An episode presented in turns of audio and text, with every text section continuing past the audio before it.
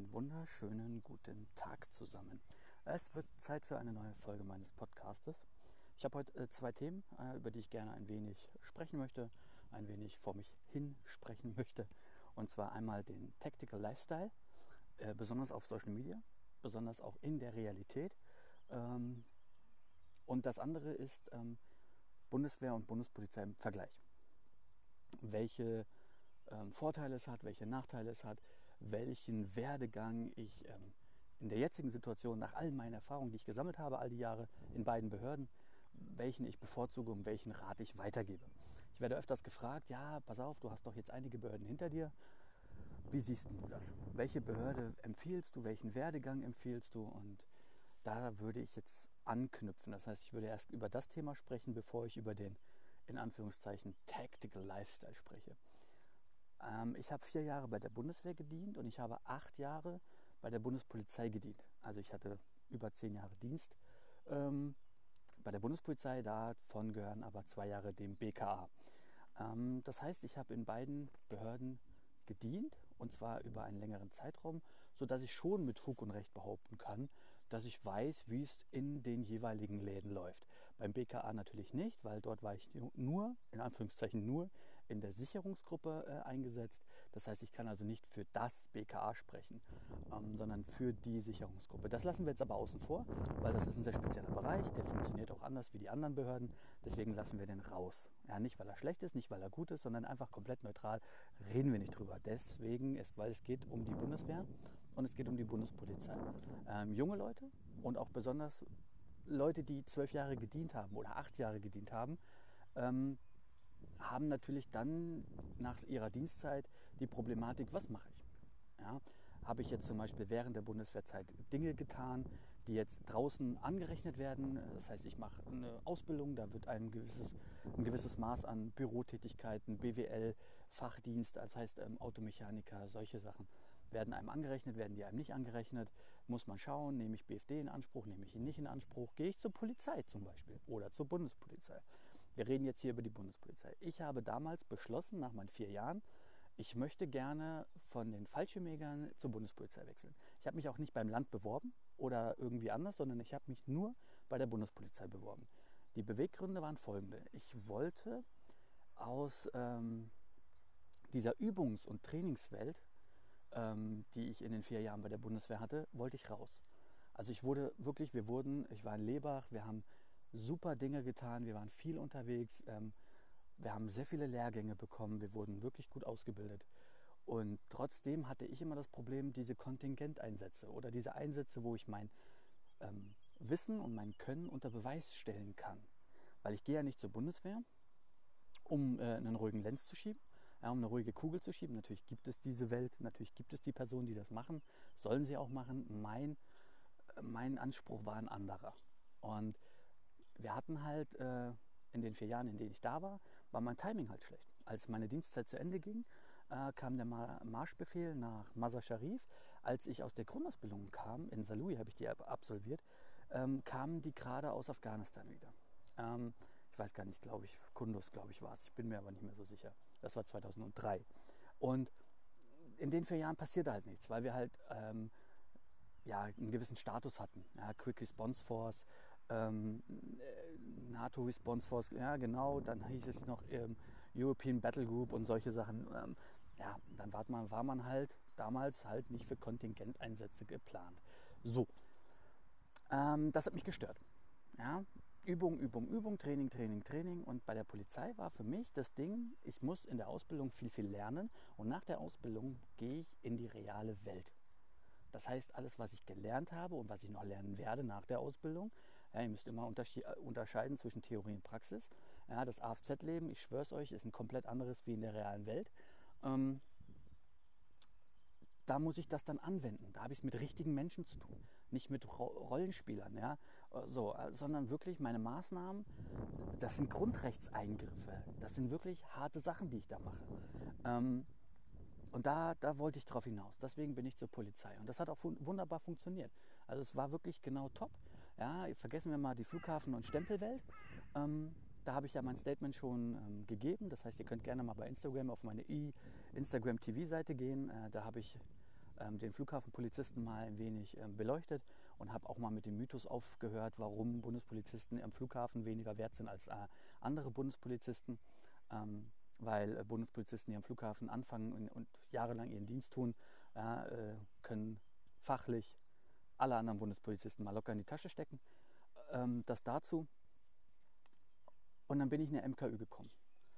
Und die Bundespolizei ist sehr reizvoll, weil die Verwendungsbreite, die Möglichkeiten der Aufgabengebiete, die ist wirklich immens groß. Sei es im Inland, ja, in den verschiedenen Zuständigkeitsbereichen, sei es im Bereich des Auslands, ja, sei es im Bereich von Frontex, sei es im Bereich von ähm, dem Auswärtigen Amt, was man unterstützen kann, ähm, GSG 9, PSA und was nicht noch alles. Man kann zur See fahren, man kann in den fliegerischen Dienst gehen. Also die Verwendungsbreite ist richtig, richtig gut.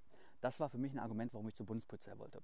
Ja, ähm, ich empfehle es auch jedem anderen. Also wenn Bundespolizei für euch attraktiv ist, dann wirklich aus dem Grund, dass ihr euch dort wirklich entfalten könnt. Ihr könnt wirklich sehr, sehr viele Richtungen einschlagen.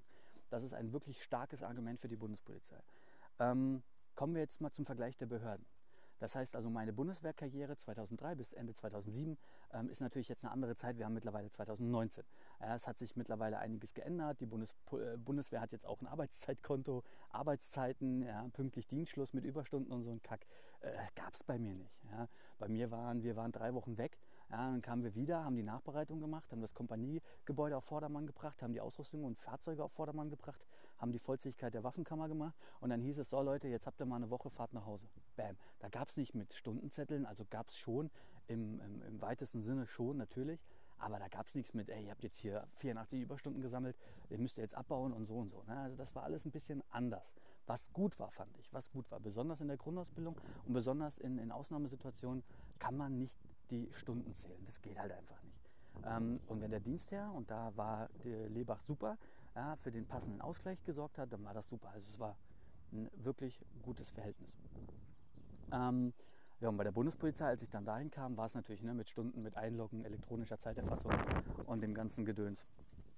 Ähm, bei der Bundeswehr ist es halt auch so, ähm, dass ich äh, damals, das war absolut richtig, zur Bundespolizei zu gehen. Ja, es formt den Charakter, es hat mich in die richtige Richtung gebracht. Ich habe eine sehr gute Erziehung genossen bei der Bundeswehr. Ähm, es hat mich auch wirklich auch so die Werte, die ich damals schon hatte, die wurden nochmal vertieft, die wurden nochmal geschliffen. Also es war super. Und bei der Bundespolizei ähm, lernt man eine andere Welt kennen. Ähm, die Bundespolizei ist ja ein Ausleger, ein Ableger von äh, Bundesgrenzschutz, Bundeswehr. Das heißt, aus der Bundeswehr ist der Bundesgrenzschutz entstanden ähm, und dann äh, wurde es dann zur Bundespolizei. Ne? Ja, diese Werte, dieses, dieser Familiengedanke, also Kameradschaft, ähm, gibt es bei der Bundespolizei zu kleinen Teilen, in kleinen Einheiten, ähm, aber nicht übergeordnet. Dieses Wort Kameradschaft wird nicht gelebt, wird nicht gepflegt, ähm, kennen viele nicht. Und bei der Bundespolizei habe ich, was jetzt negativ ist, ähm, habe ich viel mehr Neid, viel mehr Eifersucht, äh, viel mehr Hass unter den Kollegen und von der Führungsebene erlebt. Nicht nur jetzt auf mich bezogen. Ihr dürft mich jetzt nicht als Beispiel nehmen. Ich bin, ich bin was das angeht, ein bisschen ein kleiner Exot. Ähm, ich habe momentan einen kleinen Fall bei der Bundespolizei, der ist ähnlich veranlagt wie ich, was auch viel mit Mobbing, äh, Mobbing zu tun hat und mit ähm, wirklich mit Denunzierungen, was echt krass ist. Ähm, also der erlebt ungefähr momentan das gleiche wie ich ähm, erlebt habe. Das Ding ist halt einfach nur der, das Gefüge bei der Bundespolizei. Das ist jetzt der Grund, warum ich sage, bitte geht nicht zur Bundespolizei, wenn gewisse Punkte ähm, für euch erfüllt sein müssen. Und zwar, ähm, ihr könnt euch nur so weit entfalten, wie es eure Vorgesetzten zulassen. Ja? Seid ihr gegen das, ähm, erhebt ihr euren na, wie soll ich sagen, erhebt ihr das Wort, seid ihr anderer Meinung, dann seid ihr direkt querulant. Also dieses, ihr bekommt keine Rückendeckung. Und das besonders bei den momentanen polizeilichen Maßnahmen. Ähm, ihr seid direkt negativ behaftet, ihr bekommt direkt Ärger, ihr steht direkt unter Verdacht, ihr seid direkt die Schuldigen. Ähm, man stärkt euch nicht den Rücken, man stellt sich nicht vor euch, deckt euch und sagt, hey Leute, das ist unser Polizist, dies, das, jenes. Und man nach außen hin ist einfach niemals diese Rückendeckung da. Ja, dieses Gefühl von wir gibt es nicht. Dieses von Miteinander gibt es nicht. Ich rede jetzt nicht von 100% Bundespolizei. Ich rede von vielen, vielen, vielen Baustellen. Ja, und ähm, wenn jetzt 60 Prozent, 70 Prozent der Bundespolizei richtig läuft und wenn 70 Prozent der Bundespolizei top ist, ja, gibt es immer noch eine Dunkelziffer und diese 30 Prozent und wie auch immer, die halt nicht gut laufen, wo wirklich Baustellen sind, an denen gearbeitet werden muss. Und das ist immer noch zu viel. Ich rede jetzt nicht, dass die Bundespolizei scheiße ist und äh, geht da nicht hin, will ich gar nicht, alles dumm, gar nicht, überhaupt nicht. Aber wenn ich vergleiche Bundeswehr und Bundespolizei, ja, fehlt der Bundespolizei in den Bereichen Kameradschaft, Zusammenhalt, dieses Wir-Gefühl, dieses ähm, Thin Blue Line, der Familiengedanke fehlt. Ja, und zwar zu großen Teilen. Ähm, wenn man sich dann mal über den Tellerrand hinaus schlau machen möchte, wenn man dann mal für seine, seinen Charakter mit einbringen möchte, was auch immens wichtig ist. Es gibt nun mal Leute, die haben sehr ausgeprägte charakterliche Eigenschaften. Und ähm, wenn ich als Arbeitgeber diese Bremse und nicht so entfalten lasse, wie es möglich ist, ich sage nicht zu 100 Prozent, dass jeder hier sein, sein Ding durchzieht. Ja, ähm, die Bundespolizei und auch die Bundeswehr, alle Behörden an sich, besonders große Arbeitgeber, müssen im Kollektiv handeln. Ja, das ist einfach so und das ist auch richtig so. Dennoch ähm, finde ich die Art und Weise, wie dann ähm, charakterliche Individualisten, die ein Mehrwert für die Behörde sind, dann gebremst werden und dann abgestoßen werden. Ja, und äh, das finde ich halt nicht gut. Und das ist bei der Bundespolizei sehr ausgeprägt. Ja, das muss man ganz klar sagen, auch wenn es wirklich zu großen Teilen ein wirklich, wirklich guter Arbeitgeber ist und ich wirklich sehr vielen Menschen empfehle, sich dort zu bewerben, sage ich doch sehr starken Charakteren, ähm, dass sie Probleme bekommen werden. Ähm, ja, das ist halt einfach so. Bei der Bundeswehr ist es so, dass ähm, dieses Wir-Gefühl, diese Gemeinschaft, dadurch, wie es in der Bundeswehr ausgelebt wird, dadurch, wie es gehandhabt wird, von früher bis heute auch immer noch, ja, ähm, es funktioniert der Laden einfach besser. Ja, natürlich äh, Bezahlung und dies und jenes. Weißt du, ich will gar nicht mit den Leuten jetzt anfangen zu diskutieren. Äh, Be Beurteilungssystem, Beförderungen, oh, Erfahrungsstufe. Ey Leute, ich habe hier einen Oberfeldwebel. Einsatzerfahren Mali. Ähm, ich habe der, der hat hier einen äh, Oberstabsbefreiten an die Seite gestellt. Der Typ ist jetzt, glaube ich, 42. Ja, hat Erfahrungsstufe 12 und verdient mehr als der äh, einsatzerfahrene Oberfeldwebel. Ja, und der Oberstabsgefreite ist halt Wiedereinsteller und und und. Ihr wisst das, das System ist halt hart. Ja, und wenn dann natürlich der Oberfeldwebel seine Lohnabrechnung sieht und die des Oberstabsgefreiten sieht mit der Erfahrungsstufe 12, ja, dann fängt der Oberfeldwebel an zu weinen. Und das mit Recht. Ja? Und ähm, das ist halt natürlich, das ist so System. Ja, dieses System, das ist jetzt nicht unser Thema. Und ähm, wer sich auf so ein System einlässt, der muss lernen, dieses System zu verstehen und für sich zu nutzen. Punkt. Nichts anderes. Ähm, weil in keiner Firma läuft es zu 100% korrekt und super und geil. Ja, und auch die Behörde, und deswegen sage ich auch Behörde, ist natürlich in vielen Teilen langsamer, in vielen Teilen nicht so willig, sich zu entwickeln oder sich zu öffnen. Ja, natürlich, aber das ist nun mal das System, damit muss man leben. Ähm, ich rede jetzt hier von wirklich der, der Vorteilen, ähm, dass man sich mit dem Beruf, und das ist halt leider bei vielen Bundespolizisten mittlerweile so, ähm, die Kündigungszahlen erhöhen sich, die Unzufriedenheit erhöht sich. Ähm, der Zufriedenheitsfaktor, dadurch, dass man sich wirklich nicht mehr identifizieren kann, mit dem Beruf, der erhöht sich, der ist hoch momentan bei der Bundespolizei. Und da haben wir auch wieder zwei Dinge. Ähm, einmal das Tragen der Uniform, das macht unheimlich stolz, glaub mir, ich weiß, wovon ich spreche. Ähm, man hat wirklich seine Werte, die man nach außen trägt, durch die Uniform, das, was man repräsentiert, ist das eine.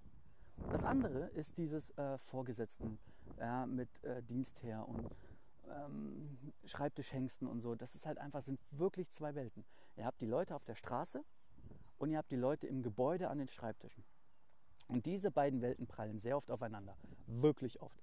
Und leider sticht Ober unter in der Welt. Und dann treffen leider Leute Entscheidungen, die von der Straße keine Ahnung mehr haben. Und dann führst du das aus und du stehst nicht zu 100% dahinter.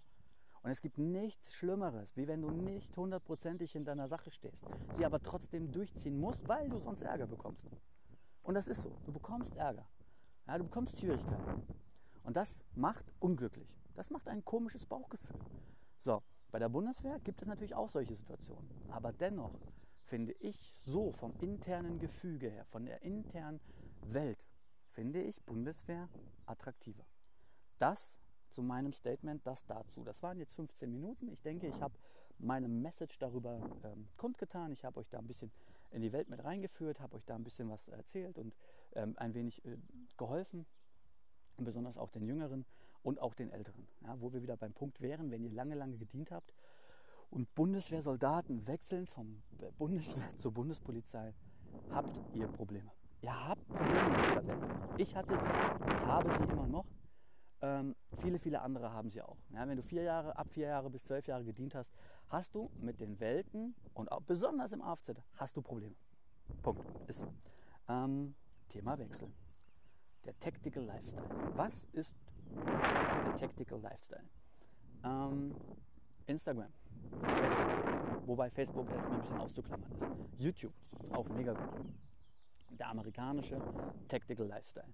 Ja, mittlerweile kommt auch ein bisschen Südamerika dazu. Ähm, ja, Instructor Zero dürfte jedem ein Begriff sein ähm, und solche Sachen. Einfach sich zu präsentieren, auch bei Facebook, auch bei Instagram. Ähm, besonders in Deutschland. Ähm, die Realität sieht so aus. Ähm, natürlich würde ich auch liebend gerne jeden Tag meine taktischen Klamotten anziehen. Wirklich jeden Tag auf dem Schießplatz stehen, ähm, Taktik trainieren, operativ tätig sein, aber in Deutschland findet dieser Tactical Lifestyle nur im Training statt. Ja, nur von der Optik her, nur dieses ganze, diese ganze Lebenseinstellung findet nur im Training statt. Ähm, man hat hier keine Jobs, außer im Ausbildungsbereich. Und auch da nur zu 5%. Wo man so rumrennt, wo man das auslebt, wo man wirklich High-Class unterwegs ist. Ja, wo man wirklich hier mit Plattenträger und dies und jenes.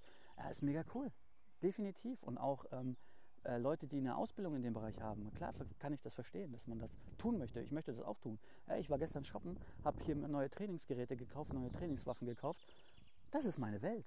Ja, und wenn ich jetzt nächstes Wochenende, am 6. 7. Juni, äh, auf dem Platz stehe mit äh, meinen Teilnehmern und ähm, wir haben wieder zwei richtig heftige Tage, ähm, dann ist das geil. Dann geht mir einer ab dabei. Hundertprozentig. Ja, und das könnte ich jedes Wochenende haben, jede Woche, jeden Tag. Ähm, ist aber nicht so. Ja, es ist aber nicht so. Sondern in Deutschland stehst du dann äh, mit äh, Klamotten, mit schwarzen, stehst du an der Tür, stehst du an einer Veranstaltung, ähm, machst bewaffneten Objektschutz, machst dies, machst jenes. Und äh, es gibt Arbeitgeber, zum Beispiel ich habe jetzt hier äh, zum Beispiel eine Kooperation am Start, ähm, wo ich ähm, wirklich auch meine, meine Ausrüstung tragen kann, meinen Gürtel von B tragen kann und so weil ich einfach auch, äh, ja, weil es in Schwarz einfach dazu passt. Ist super, ja. Man verkauft sich gut, man hat gute Klamotten an und hat ein gutes Standing, das läuft. Es gibt aber auch andere Arbeitgeber, da hast du ein hellblaues äh, Penis-Shirt an, äh, wie zum Beispiel das Shirt hier, der, ne, das Hemd hier, das Diensthemd von der Bundespolizei. Äh, und wie auch immer und keine Ahnung was. Ne? Gibt Arbeitgeber, die stellen, dann stellst, stehst du da in so einem hellblauen, babyblauen Hemd. Ist ekelhaft. Ja, besonders im Sommer. Ähm, dann hast du so eine komische Hose äh, mit einer minderen Qualität, die äh, wenig ähm, Flexibilität hat, die nicht atmet, wo, du, ja, wo die Suppe das Bein runterläuft. Das ist die Realität. Und das äh, beinhaltet die meiste Zeit ja, des Lifestyles. Und diese Momente, die man dann postet, die man zeigt, ja, in den Klamotten, in, so wie ich es auch mache, ja, das ist natürlich ein Bestandteil des Lifestyles. Ja, aber man präsentiert sich, es gibt Leute, die präsentieren sich nur so. Nur so. Ja, es gibt wirklich Leute, die präsentieren sich jeden Tag, haben die irgendwelche Bilder. Ich habe auch, äh, keine Ahnung, 8000 Bilder auf dem Laptop, auf dem Handy. Ja, ähm, mit coolen Bildern. Man präsentiert sich natürlich cool. Ja, äh, man präsentiert sich natürlich in der Welt, in der man gerne gesehen wird. Ja, in den USA zum Beispiel. Mein Aus- und Fortbildungskonzept. Wenn ich in die USA gehen könnte, würde, ja, die würden mir die Türen einrennen. Da würde ich jeden Tag würde ich äh, wild onanierend über die Prärie rennen. Ihr wisst, was ich meine. Also es ist einfach der Wahnsinn. Ähm, und das ist halt auch, jetzt kommt äh, die Problematik dabei, man suggeriert dem, dem Kunden, ja, dass man das jeden Tag lebt. Das sind aber nur Momentaufnahmen. Und dieser Tactical Lifestyle, ja, von wegen, ich habe hier einen fetten Battle Belt, ähm, ich habe dies und jenes und ähm, ich habe hier diese Flecktarnmuster. Äh, scheiße, jetzt wollte ich den Namen nennen, jetzt fällt mir der nicht ein. Ähm, ist äh, Multicam, ja, danke. Ähm, Multicam und so weiter, ja. ich bin in der Schweiz unterwegs oder dies und jenes, sondern stehe ich auf einer Range und stehe im urbanen Gebiet mit Multicam. Ja, hm, weiß ich nicht, ob das so Sinn macht. Ähm, gedeckte Farben, ich mag es schwarz, ich mag es äh, steingrau oliv, ja, ähm, von, von äh, 511, den Farbton Tundra. Ja, das, ist, das sind drei super, das sind meine Lieblingsfarben. Ähm, perfekt. Ja. Ähm, passt. Aber ich muss mich nicht irgendwie richtig geil, natürlich finde ich es auch geil, mich geil zu präsentieren, aber Leute, hört auf, euch ähm, auf Instagram bitte das so zu verkaufen, als ob das euer Business ist.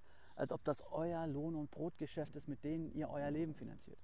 Ist nicht so. In Deutschland nicht. In Europa nicht. Die ESA macht das super. Ja? Ich bin im Juli mit der ESA unterwegs. Ja? Da werde ich in den Irak gehen. Werde einen Kurs bei der ESA machen und werde mal schauen. Ja, ich war lange nicht mehr bei der ESA und werde jetzt den Kurs machen im Irak und äh, hoffe auf ein geiles Netzwerk hoffe auf geile Sachen, hoffe auf einen geilen Contract vielleicht. Ähm, warum auch nicht? Ja. Ähm, aber trotzdem habe ich in Deutschland meine 34a-Tätigkeiten. Ja, natürlich habe ich einen coolen Lebenslauf. Ja, natürlich habe ich schon einiges erreicht und meine Zeugnisse und dies und jenes. Es gibt einiges her, ja. Ja. Trotzdem bin ich mir bewusst, dass in Deutschland das Business ganz klar definiert ist im Bereich der Sicherheit. Ja, dann darf ich mir nicht zu schade sein. Ja. Ich kann auch nicht irgendwie sagen, hey Leute, boah, äh, unter dem Preis arbeite ich nicht. Ja, weil dann bringe ich morgens, da habe ich keinen vollen Kühlschrank, dann kann ich meine Miete nicht zahlen.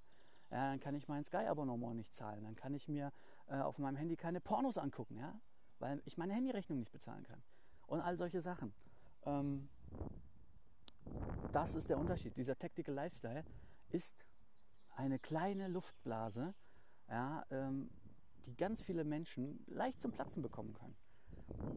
Und man muss einfach ehrlich zu sich selbst sein und äh, das einfach klar definieren. Ja, der, das ist geil. Auch in den USA zum Beispiel. Da kannst du das ausleben. Da kannst du das leben, da kannst du das machen und jedes machen, weil die auch ein ganz anderes Mindset haben. Eine ganz andere Kultur. Die haben auch ein ganz anderes, ganz andere Philosophie zum Thema Waffen und dies und jenes. Mach das mal in Deutschland. Da wirst du direkt äh, zu Combat 18 geschoben. Da wirst du direkt ähm, als Prepper hingestellt, ja, der die Apokalypse herbeiruft, indem er sich eine, äh, eine Fertigdose aufmacht. Ähm, keine Ahnung, ihr wisst, was ich meine. Das ist halt einfach echt kompliziert. Ähm, aber diese Scheinwelt, diese Scheinwelt äh, Facebook, ähm, ich nehme mich da nicht weg. Äh, ich finde auch manche Bilder richtig cool und denke, oh cool, das musst du posten. Und ich generiere dadurch Kunden, ich generiere dadurch Aufmerksamkeit. Ja, mein letztes äh, Video, mein letzter Post über das Notwehrprinzip äh, auch, ist auch durch die Decke gegangen. Und natürlich, man muss wissen, wie man Social Media nutzt. Ja, es ist sehr kontrovers, man muss auf die Kacke hauen, man muss wirklich halt sagen, okay, alles klar, so funktioniert das hier bei Instagram. Ähm, machen wir. Äh, Tactical Lifestyle.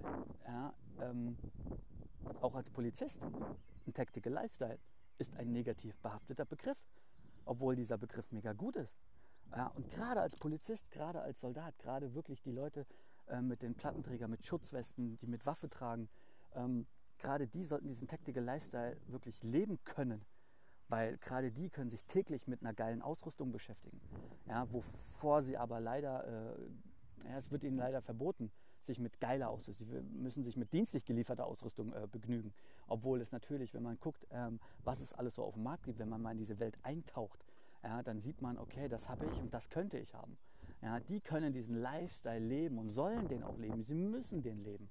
Weil es gibt nichts Schlimmeres, wie wenn ich jetzt zum Beispiel ähm, zu meinen äh, Kursen oder früher, ganz früher, vor Jahren, war ich auf Kursen unterwegs, wo Leute, ey, ohne Witz, das waren die Navy Seals schlechthin mit ihrer Ausrüstung, mit allem drum dran.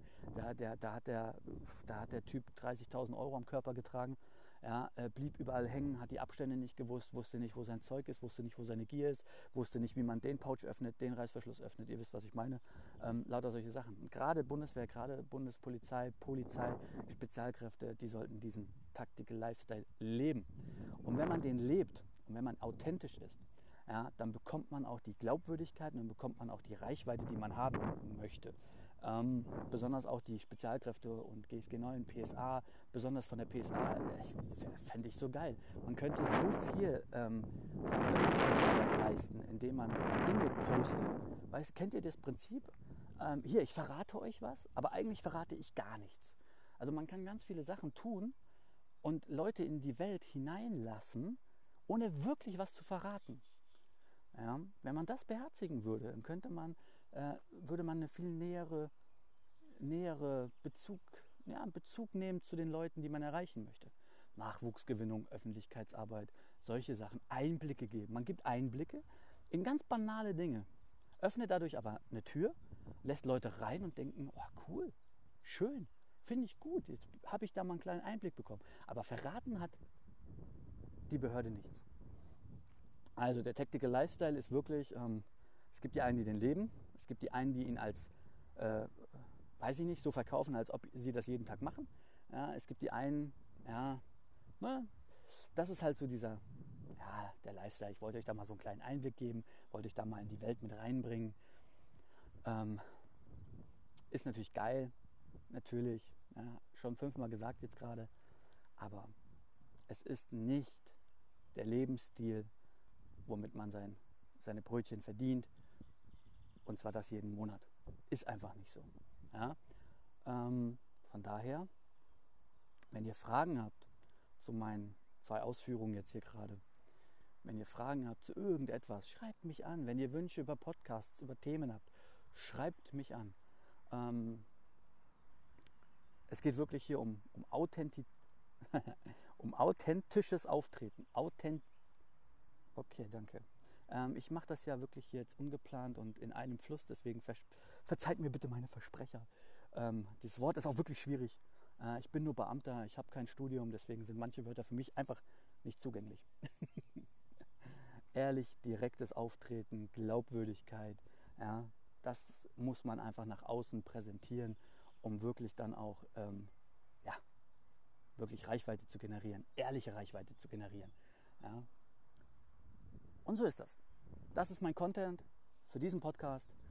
Ich hoffe, ähm, ihr hattet Spaß. Wir sind jetzt bei knapp 30 Minuten. Ähm, ja, viel Spaß beim Reinhören. Ich wünsche euch was. Macht's gut. Bis dann. Tschüss.